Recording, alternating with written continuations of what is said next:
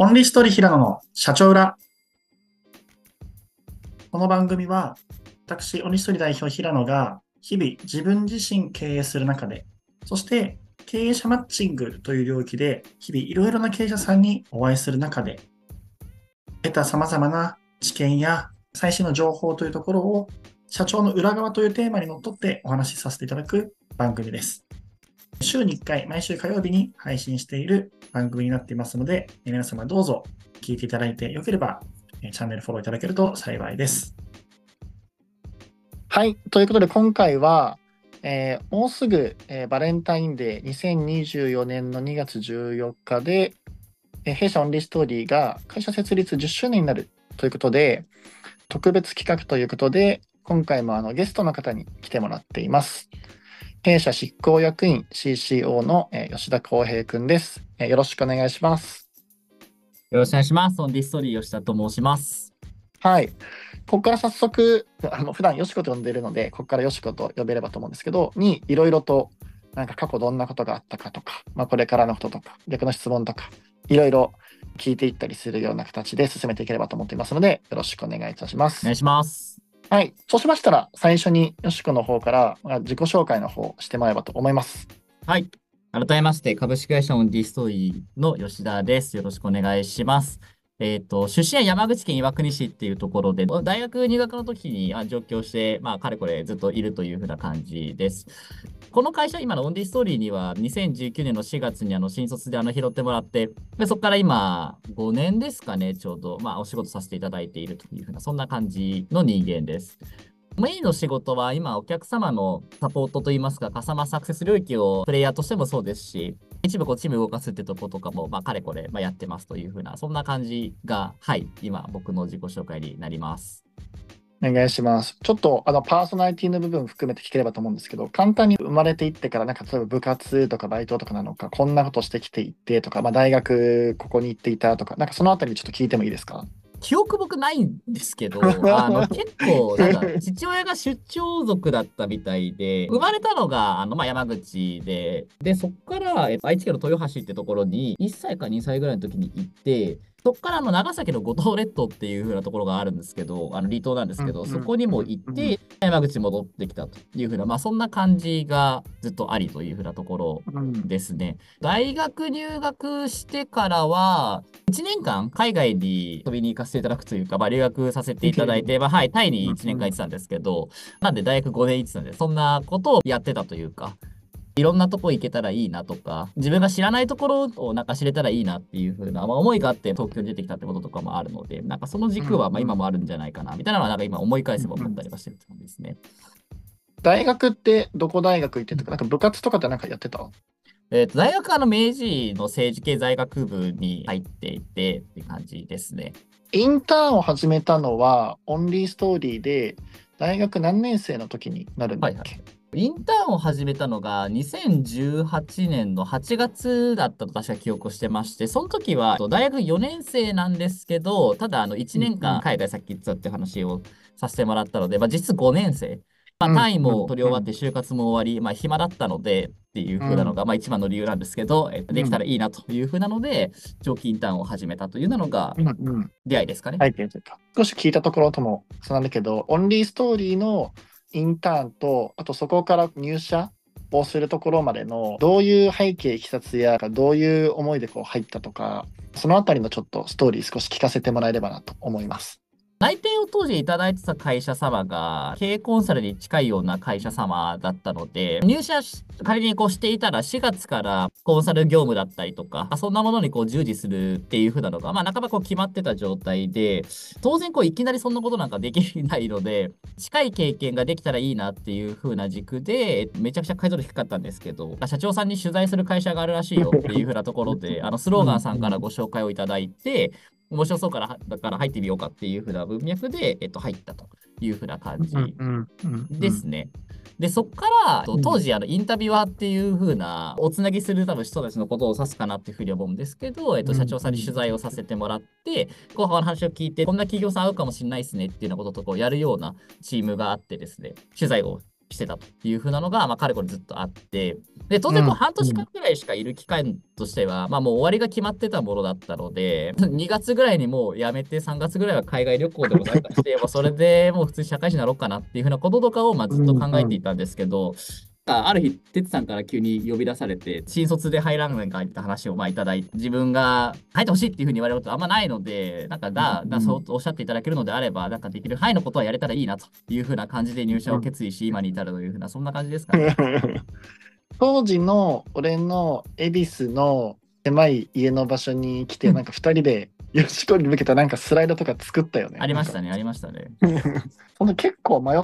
たよね。そうですね、ま、めっちゃ迷ったというか、なんか何言ってんだっていうふうなのがなんか一番最初でしたね。なんかそう正直言うと。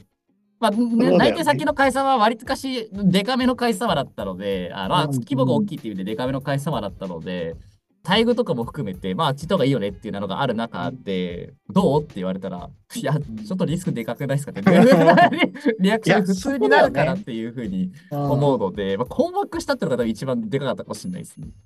聞いてる人も純粋に全員思うのが明治大学に行ってより大きい会社の内定ももらっていてその状態で実績も何もないよくわからない小さいベンチャーに飛び込むって一般的にとかあんま言葉使いたくないけど考えるとかなり怖くてリスキーで結構難しかったりするかなと思ったんだけどなんでさそこでさ行こうってなれたのかなんか行けたのかちょっともうちょい深掘って聞いてもいいですか？でも結論ですか直感な気はすごいしますけどね、うんやってることは面白そうだなっていう風なこととかは感じていましたし、当時あのインターン生はその社長さん無料で取材してつないでっていうところで、社員のそうそうりょうさんとかは、うんあのうん。有料のお客様の対応したりとかもしているので、まあなんかやること変わるし、なんかこっちの方が面白そうだなっていう風なまあ気配もありつつ、あとは入ってくれたら嬉しいみたいなお話をいただけたことはなんか大きかったと言いますか、うん。まあじゃあ頑張ってみようかなっていうふうに思えたっていうふうな感じなんで、うんなんか総じてああでこうでとかってロジカルに考えて選ぶというよりかは、なんか割とノリで選んだので、父親からは自分が決めたことだから別に好きにしたらいいけど、ほんまに大丈夫っていうふうな、まあ話をまあもらっているのとね、いまだにですけど、そう、情報としては、あの、前の内定先で今も働いてるっていうふうな情報になってます。そうなんだ。あそうです。あの、ことの背景とか説明したら、なんかややこしくて、本当大丈夫かいっていうふうに言われるので、まあ、これはちょっと黙っとこうっていうふうなので、まあ、一応そういう形に今も、あの、なっているというふうな感じですね。まさかの新事実がここで、はい 公表されましたが、そうなんだねそうですありがとうございます。そこでこう、じゃあ、社員になって入社しましょうってなっていたところから、今のポジションであるこう執行役員になっていくっていうところがあったりするまで、新卒で入って、何年目で執行役員になったの？3年目か4年目だった気がします。ちょっとどっちか忘れましたけど、はい。早かったよね。2年半ぐらいとかね、多分そんぐらいになってるって、なんかあんまり聞かないなとも思ってるんだけど、その期間というか、どんなことをして、どういうふうに考え、どう悩んだか、ちょっとその期間のストーリーちょっと聞かせてもらえたら嬉しいなと思います。ありがとうございます。やってることは基本的にね、有料のお客様のケアといいますか、どういうふうにしたら喜んでいただけるかっていうふうなことをまあ考えて行動するというふうなことをこうずっとやっていくっていうふうなことをまあずっとやっていて、今の会社の持ってた枠組み、当時だと取材がまだギリギリ生きてた状態。で、まあ、はい有料のお客様としては当然こう営業先を送客してほしいっていう風なまあ思いがある中で、プラットフォームはあるけど、うんまあ、今より全然成熟してない状態だったし、取材もね、インターン生辞めるっていうのは意思決定があったりとかして、そうだ実際ね。ななくなったっていうのもあってですね、まあ、送客先がないなっていうふうなこう問題とかがまあ起こっていた中で、これ、やばいな、このまま行ったらっていうふうな危機感もあって、だとしたら、自分が考えて、まあもちろんね、失敗するか成功するかは別になんか勝ち筋が明確だったわけじゃないんですけど、もっと大きい枠組みで経営っていう風な観点でこう見ていって意思決定したりとか施策回していけるようなこととかができた方がお客様のためになるなっていう風な思いもあってですね、じゃあもうちょっとやってみようかなっていう風なことが最初のきっかけですかね。で、あとはまあ、りょうさんがあの失格で先になられてたので、うちの会社そんなに大きい会社ではないってこともあってですね、うん。進み方というか、こんな道もあるんだっていう風なこととかも思ってっていう風な、この2つぐらいかなと思います。じゃあ正社員になってった後は、結構業務としては、有料のお客様のサポートとかっていうふうに、インターン時代の取材っていう方からだんだん変わっていったみたいな感じなのかな、業務的には。そうですね。はい。その期間中で印象的だったエピソードが逆に今だから話すけど正直この時ちょっとこう心折れそうになってたなとかしんどかったなみたいなこととかそういうので思ったりすることとかあります？結構怒られることは多かったので CS の現場でお客様からですね、アポこれ来ねえじゃんみたいな話とか、どうなってんだみたいなこととか言われるケースは多かったんですけど、大変は大変なんですけど、お客さんの立場だったらそりゃそうだよなっていう風なこととかもあってですね、まあ、正直ちょっと会社として今こんな感じなんですとか、あの、まあ、もっとこういうふうにやるんで、なんかこういう切り口でもう一回トライさせていただけないですかっていうふうなこととこうお話ししてみると、ちょっとこう最初詰められてたんですけど、なんか割と腹割って話すと、なんか、いい関係性になれると言いますか、すごいね、やっぱ皆さん、警視さんで大人の方が多いので、じゃあなんかこんな道だったら、なんかオンリーさんできるのかな、みたいな、こう前向きでこう議論が進む方が非常に多かったので、苦しかった部分もあるんですけど、お客さんに救われたなっていうふうに思うこともあってですね、これは一社に限らず、もう全体感としてっていうふうなことなんですけど、なんかそれは本当に印象に残ってますし、今も CS 携わらせていただいているのは、なんかそういった経験もあってってことかなっていうふうに思うんですけど、自分の資産になってる感じもすごいします。印象もあるかもしれないんだけど、実際に入社していってからとかで、昔と今とで変わった部分とかって何かあると聞こうと思ってて、それこそさ、昔ってさ、より結構トゲトゲしさとかさ、はいはい、より強かったよねとかさ、あったりとかがちょっとこう変わったかもしれないねっていうような性格面の変化がひょっとしたらあるのかもしれないし、うん、それ以外でもスキル面とか考え方とか、いろんなお客さんに出会ってたりする中で、一番ここ変わったなみたいなところがもしあれば聞ければなと思うんだけど、なんかどう？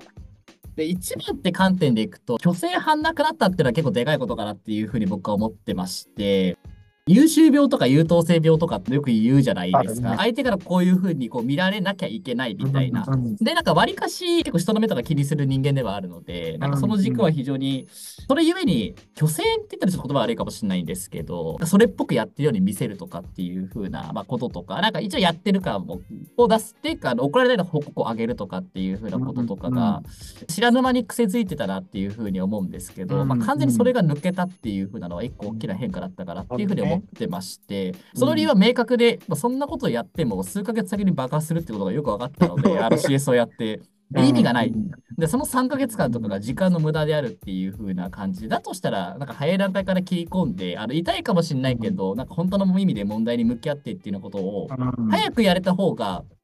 絶対お互いいいっていう風なことが気づけたっていうのは、これ対社内もそうだと思います。人とのコミュニケーションって観点からしても、別に何者でもないしみんなみたいな。で別に僕も何者でもないからっていう風な文脈で、なんかコミュニケーション取れるようになったっていうのは、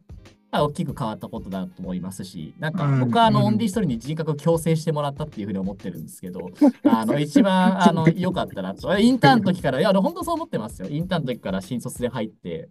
めっちゃ強制されたと思います、ねうん、確かにすごい思うのが、吉田のことをこう初めて今日知る人とか向けのところでもあるかもしれないんですけど、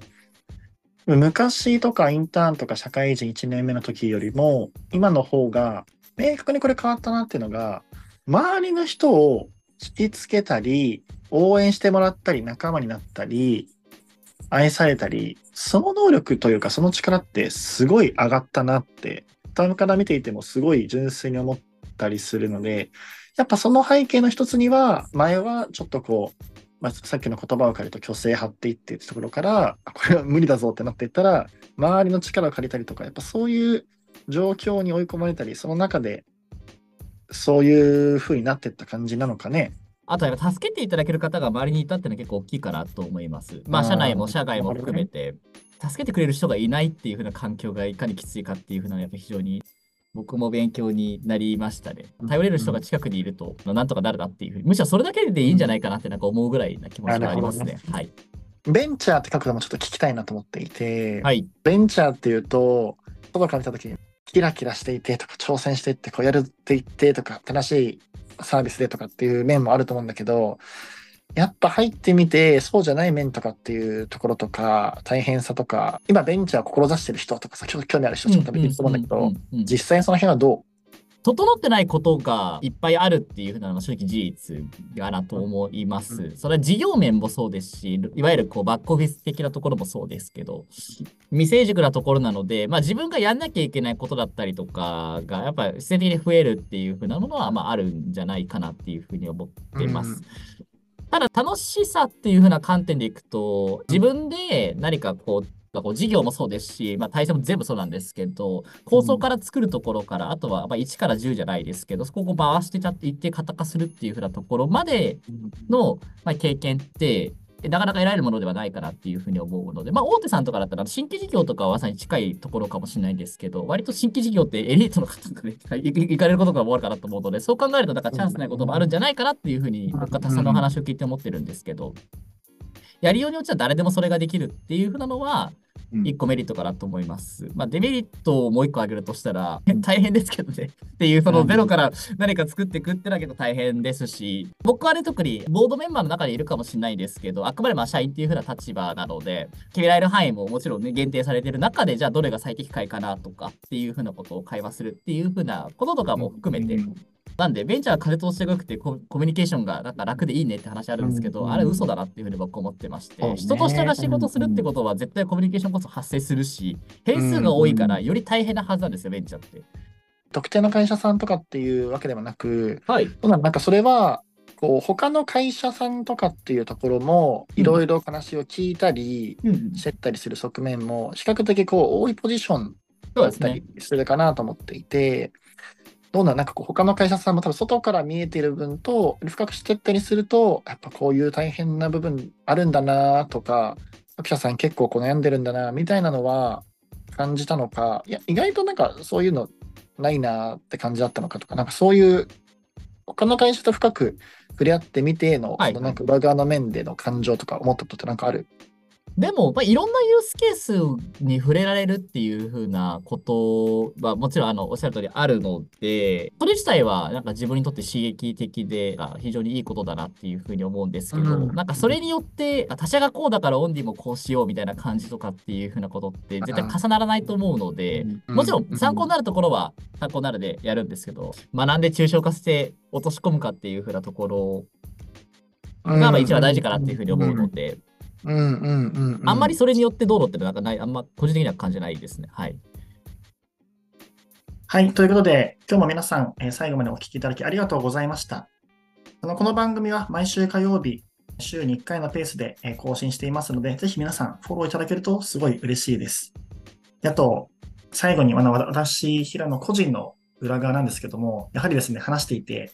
本当にこう、暗闇に向かってひたすら喋っている感っていうのがですね、正直とありますので、ぜひ、あの、聞いてこう思ったぞとか、そういうのがありましたら、SNS のシェアだったりですとか、あと私、あの、Facebook もやっていますので、フォローいただけましたら、基本的にそこでは経営者向けにとか、経営目指している人たち向けの情報を日々発信していますので、それでもフォローいただいたり、メッセージいただけたりすると、すごい嬉しく思っています。で皆さん今日もありがとうございました。